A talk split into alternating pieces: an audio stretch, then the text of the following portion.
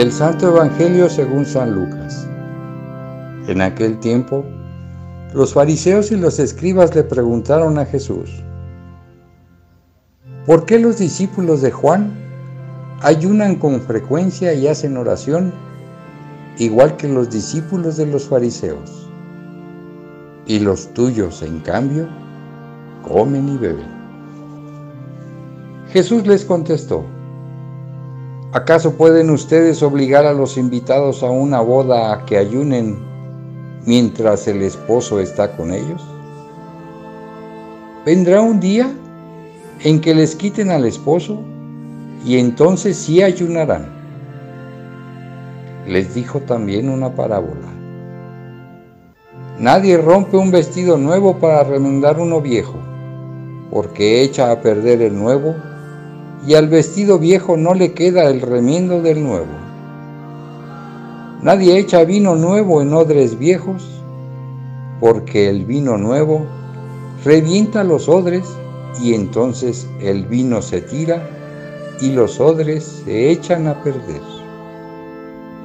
El vino nuevo hay que echarlo en odres nuevos y así se conservan el vino y los odres y nadie, acabando de beber un vino añejo, acepta uno nuevo, pues dice, el añejo es mejor.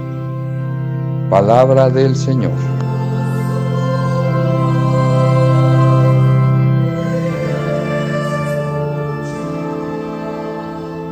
Danos, Señor, un corazón dispuesto a guardar tus leyes amarte en la fidelidad y obrar conforme a tu voluntad.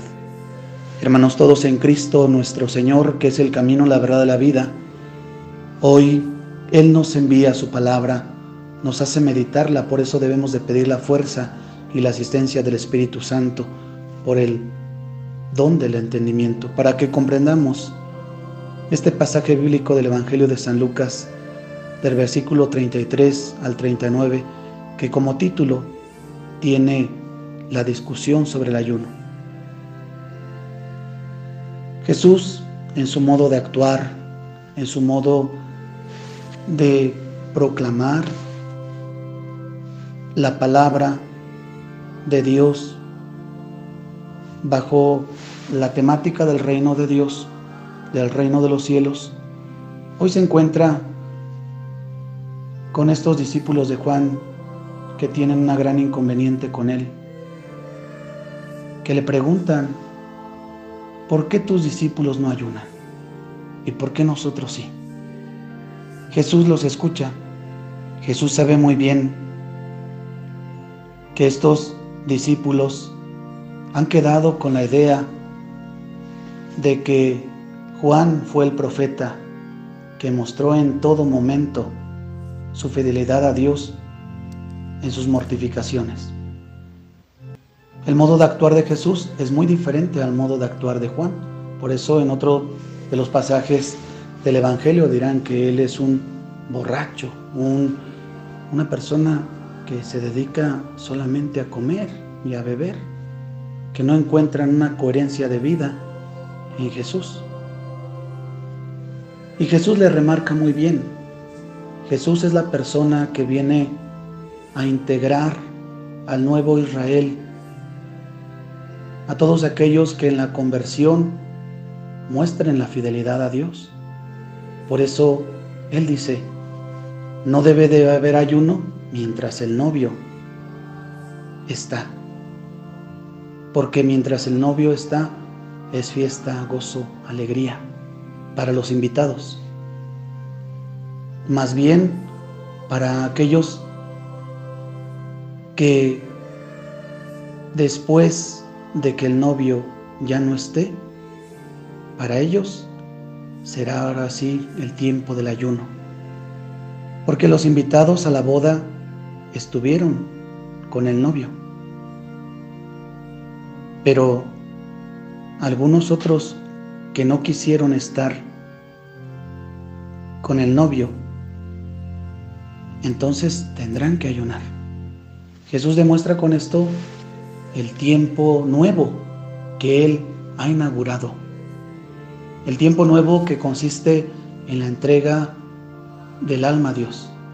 El tiempo nuevo en el que Jesús muestra la misericordia, Jesús muestra el perdón, Jesús muestra la vida en el Espíritu.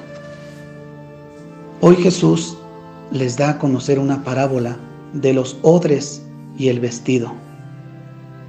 Recordar que el vestido en la Sagrada Escritura siempre significará dignidad, siempre significará la presencia del hombre ante Dios.